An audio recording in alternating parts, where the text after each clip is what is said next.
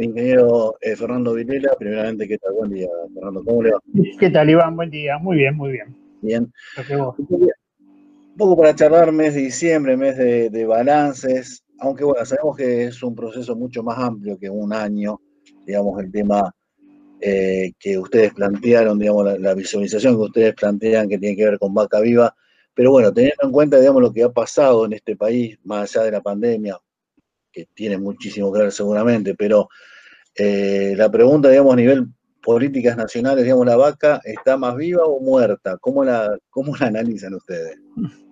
Y no hay demasiadas diferencias, ¿no es cierto?, respecto de, lo que eh, había y de las expectativas que se fueron generando del tiempo, ¿no? Eh, cuando nosotros hablamos de, de, vaca viva, lo que estamos hablando es de hacer, promover inversiones que generen desarrollo en el interior del país, que generan arraigo de gente, etcétera, etcétera. Y cuando uno visualiza este, qué efectivamente ocurrió, y la verdad que lo que ocurrió fue muy poco. Hay este, eh, situaciones que, mm, que, han ido hacia atrás con aumento de retenciones, etcétera. No ha habido ninguna medida eh, aprobada que tenga que ver con eh, cuestiones como eh, eh, el cuidado del ambiente a partir de la utilización de determinadas técnicas, de la utilización de biocombustibles, etc. Eh, hay sí alguna esperanza en torno de algunos proyectos que están circulando, pero que bueno, son proyectos, ¿no? hay que ponerlo en ese, en ese contexto, ¿no? lo, del consejo, el, consejo Agroindustrial, ese. Sí, ese, algún proyecto que hay en la Cámara de Diputados también, este, eh, esos proyectos, este, cuando uno los revisa, verdaderamente van, van, a, van a fondo con algunas cuestiones que son importantes, cierto? Que tienen que ver con justamente generar eh, distintos tipos de incentivos eh, que favorezcan esta vaca viva que estamos hablando. Mientras tanto, en la vaca muerta, lo que acabo de, aprobarse en el Congreso son subsidios por ejemplo, en esta, en esta ley que tiene que ver, que, está por aprobarse en términos de lo, que se llama las grandes fortunas, una componente importante de eso va a ir a parar a vaca muerta, ¿no? A partir del subsidio a las, a las multinacionales que extraen gas de, allí, ¿no? O sea, eh, dando vida a la vaca muerta y le... Y bueno, hay una transferencia neta de muchos de los que van a aportar vienen de la vaca viva y los que se la van a llevar son los de vaca muerta, ¿no? Y en un contexto donde un gobierno que no, que, no ha mostrado, igual que, el anterior, que los anteriores, una sensibilidad respecto de la necesidad de un reemplazo energético por energías más amigables con el, con el medio ambiente, ¿no? Entonces, este, eh, estamos viendo lo que pasa a, a, nivel de la promoción de este tipo de tecnologías, lo que está pasando con los biocombustibles, ¿no? Que verdaderamente es una, eh, es un golpe muy fuerte, hay muchas de las empresas están cerradas, eh, todo se hace en energía en función del barril de, petróleo. En ese punto hay, digamos, un retroceso de una ley que hace un, par de décadas atrás se había aprobado y que tenía un montón de elementos muy positivos que habían sido de consenso, etcétera, y que eso se fue desgajando en el tiempo. Mientras tanto, en el mundo van para otro lado. ¿no? Este, hoy en los mercados este, europeos y, después por, resonancia a otros, este, cada vez hay una exigencia de una conexión entre, entre los productos y sistemas amigables con el ambiente, ¿no? que los produjeron. Entonces allí hay distintos rasgos que, que, va a haber una creciente necesidad de certificar y trazar, para lo cual primero hay que, hay que tener el, sistema adecuado. Entonces, tenemos eh, en, la agricultura extensiva, lo tenemos bastante bien, eh, hay que medirlo y hay que, hay que mostrarlo. En, parte la ganadería lo mismo, pero estos son este, cuestiones que no van a ser espontáneas, ¿no? Va a haber que generar políticas, estrategias, y bueno, en esto el rol, el rol de, los estados es importante. Eh, así que bueno, ojalá algunas de estas iniciativas que están dando vuelta finalmente prosperen, igual que la ley de biocombustibles que las provincias del centro han acordado en los últimos años y que podría ser un, un, instrumento que vaya en la misma línea. Eh, un poco lo recién lo comentaba, digamos, la perspectiva para el año que viene y el rol que va a seguir jugando China, digamos. ¿Cómo, cómo, cómo está viendo esto a nivel local y a nivel, digamos, internacional, en definitiva, ¿no? Bueno, este, China es un jugador relevante, lo ha sido en las últimas décadas en términos de, alimentos. Cuando uno revisa eh, los datos, eh, claramente es así, ¿no? Cuando este, este, año, este año China va a estar importando 100 millones de toneladas de soja, 100 en un comercio global, que eso representa más de dos terceras partes, ¿no? Ahora, dos terceras partes de eso lo provee este, América del, eh, el Mercosur original.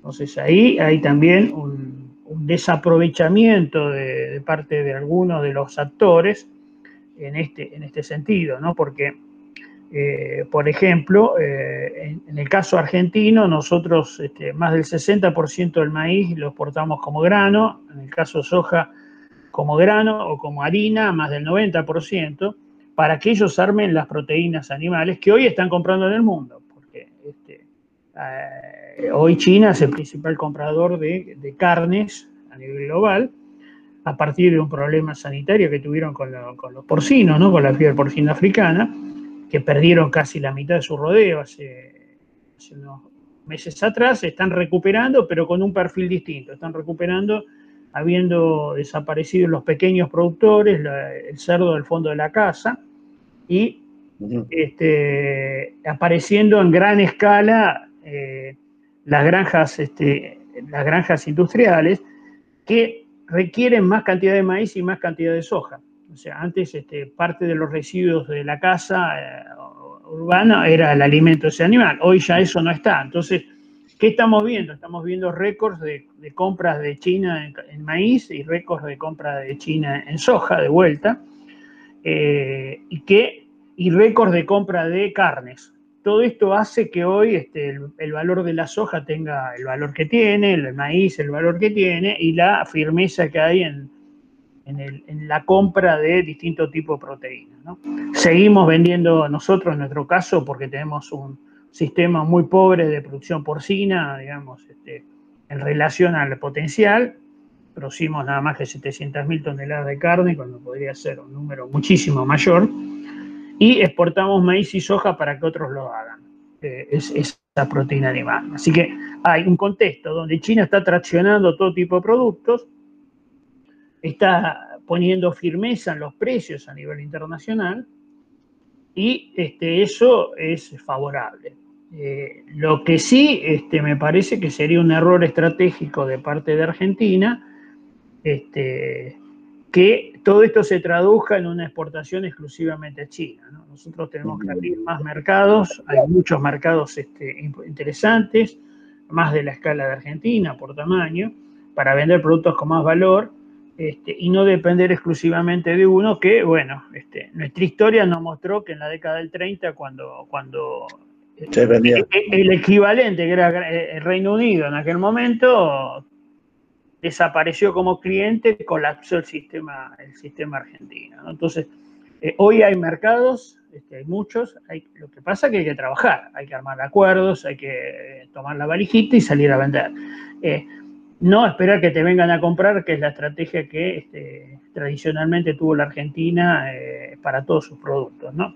Entonces, ese, ese trabajo hay que hacerlo, es importante, eh, hay algunos indicios de cosas, hay, eh, son, este, digamos, algunos a favor y otros no necesariamente. Entonces, eh, sin acuerdos va a ser muy difícil hacia adelante poder exportar cosas, es cosas que tengan valor, ¿no? Este, si seguís exportando granos y bueno, finalmente no es tan relevante, pero si, si, si querés exportar carne, querés exportar lácteos, que, bueno, por ejemplo, la provincia de, Santa Fe es un líder en esto y que debería poder eh, traducir es eh, producir más cantidad de leche y más cantidad de, productos derivados de, esta, leche, porque hoy hay mercados. Entonces, este, esas cosas son, este, digamos, eh, la estrategia de la vaca viva que hay que focalizarse y hay que promover.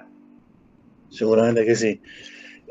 Fernando, no sé si quiere crear otra cosita, más. A mí me quedó el tema, usted recién hablaba del tema de mega granjas industriales porcinas así de, China, que bueno, se habló este año, todo el año, que, ya se firmaba el convenio y estamos terminando y quedó ahí la cosa.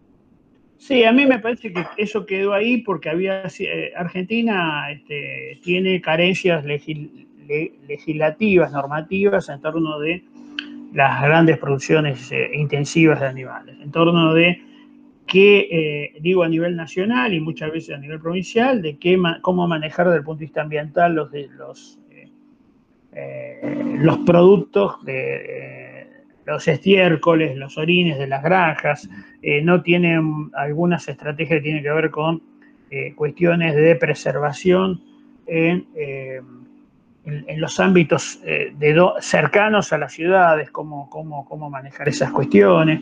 Está el tema de, tenemos un capital sanitario muy bueno desde el punto de vista de, los cerdos, este, hay muy pocas de las enfermedades complicadas que, nosotros hemos tenido. Igual en, la vaca, en el caso de vacunos, nunca tuvimos un caso de vaca, de vaca, de vaca loca.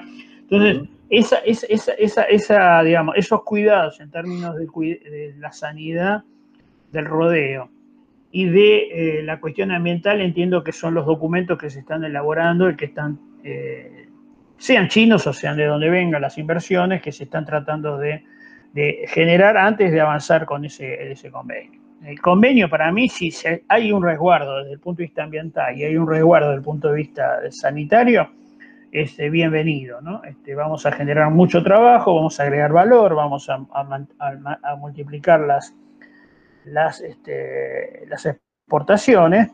Ahora, todo, como vengo diciendo para vaca muerta, todo lo que sea para extranjeros, señales de eh, favorecer las inversiones debe ser para la vaca viva argentina. Nuestros productores, todos, todos deben tener las mismas reglas de juego. No porque vengan de afuera y tengan billetera más grande, darle este, eh, oportunidades o ventajas que, eh, que, no apliquen para todos, ¿cierto? Entonces, este, si a vaca muerta se le van a dar este, privilegios, como se le están dando, incluso se le está dando subsidios, yo no, estoy hablando de subsidios.